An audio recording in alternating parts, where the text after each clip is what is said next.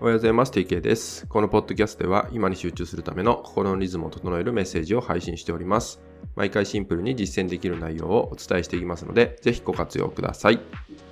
第17回目の本日はですね、セルフケアの重要性って話をね、していこうかなと思います。え、あなたはですね、セルフケアって言葉を聞いてどのようなことをイメージするでしょうか？え、多くの方は、ま、自分で自分を整えるってことをね、イメージされるんじゃないかなと思います。まあ今ではね、このセルフケアって言葉も、えー、すごくね、えー、聞くようになったんじゃないかなと思うし、まあ、いろんなところで言われてるし、いろんなやり方をね、お伝えしている方もね、増えてきたなと思います。じゃあ今日ね、お伝えしたいこのセルフケアの重要性っていうのは、まあどんなことかっていうと、もちろんセルフケアって何か自分の、例えば体に不調があった時に、それをね、自分の力で、まあ、整えていって、まあ、その不調を改善させる方法とかね、もちろんそういうこともあると思うんですよね。でも、それだと、まあ、セルフケアになるんですけど、まあ、対処療法で終わってしまうのかなって思うんですよ。なので、まあ、これをね、聞いていただいている方は、もうちょっと踏み込んだセルフケアをね、覚えていただきたいなと思うんですよね。まあ、それは何かっていうと、例えば自分が何か不調になってしまう前のサインっていうのを気づけるようになること。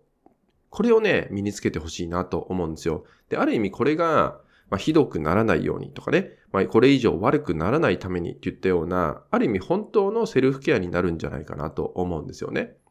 そう。なので、えー、自分をケアする方法とか、まあ、例えばじゃあ肩こりが起きてて、その肩こりを自分の力で改善する方法っていうのをね、身につける。もちろんこれもセルフケアだから別にいいんですね。悪いことじゃないんだけど、まあ、それだけだと対処療法と言って、まあ、その場で終わってしまう。また何かあったら繰り返してセルフケアをして治していくみたいな風になっちゃうんで、まあ、解決とかね、改善につながっていかないわけですよね。でそれだと何回も繰り返さなきゃいけないじゃないですか。ただ、事前にですね、自分の違和感とかね、不調とかね、そういうことが感じれるようになれば、以前のようにひどくなるっていうことが、まあ、防げたりするわけですよね。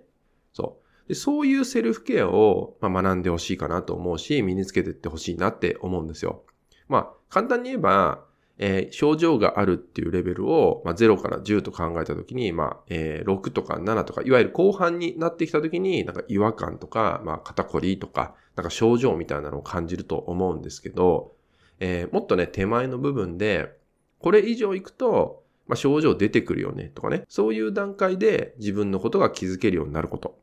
これが、まあ、セルフケアの本意っていうか、まあ、真髄なんじゃないかなって思うんです。ですから、あなたもね、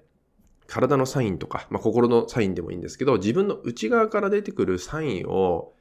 日頃から受け取るような意識を持つこと。で、それにおいてどうやってケアをしていくかってことをやっていけば、まあ、ひどくならない。いわゆる数字で言えば後半の方にね、差し掛からずに自分をケアすることができる。そうすれば、もちろん物理的な症状からも予防ができる。メンタルにおいても、まあ、ストレスが爆発してしまうということからも予防ができるようになってくる。ですので、まあ、セルフケアっていうのはですね、そのように捉えていただいてですね、あくまで対処療法で終わりにさせないこと。あなたが根本的に良くなっていくために、まあ、身につけていく、学びを深めていっていただけたらなと思います。えー、今回はですね、まあ、セルフケアの重要性って話をね、していきました。ちょっとね、難しい内容になったんじゃないかなと思うんですけど、まあ、本当はね、こういう部分まで、まあ、自分でね、整えられるようになってくれば、本当に自分の力で根本解決までね、導いていけるんじゃないかなと思うので、ぜひ、これをね、意識しながらセルフケアの学び、深めていっていただけたらなと思います。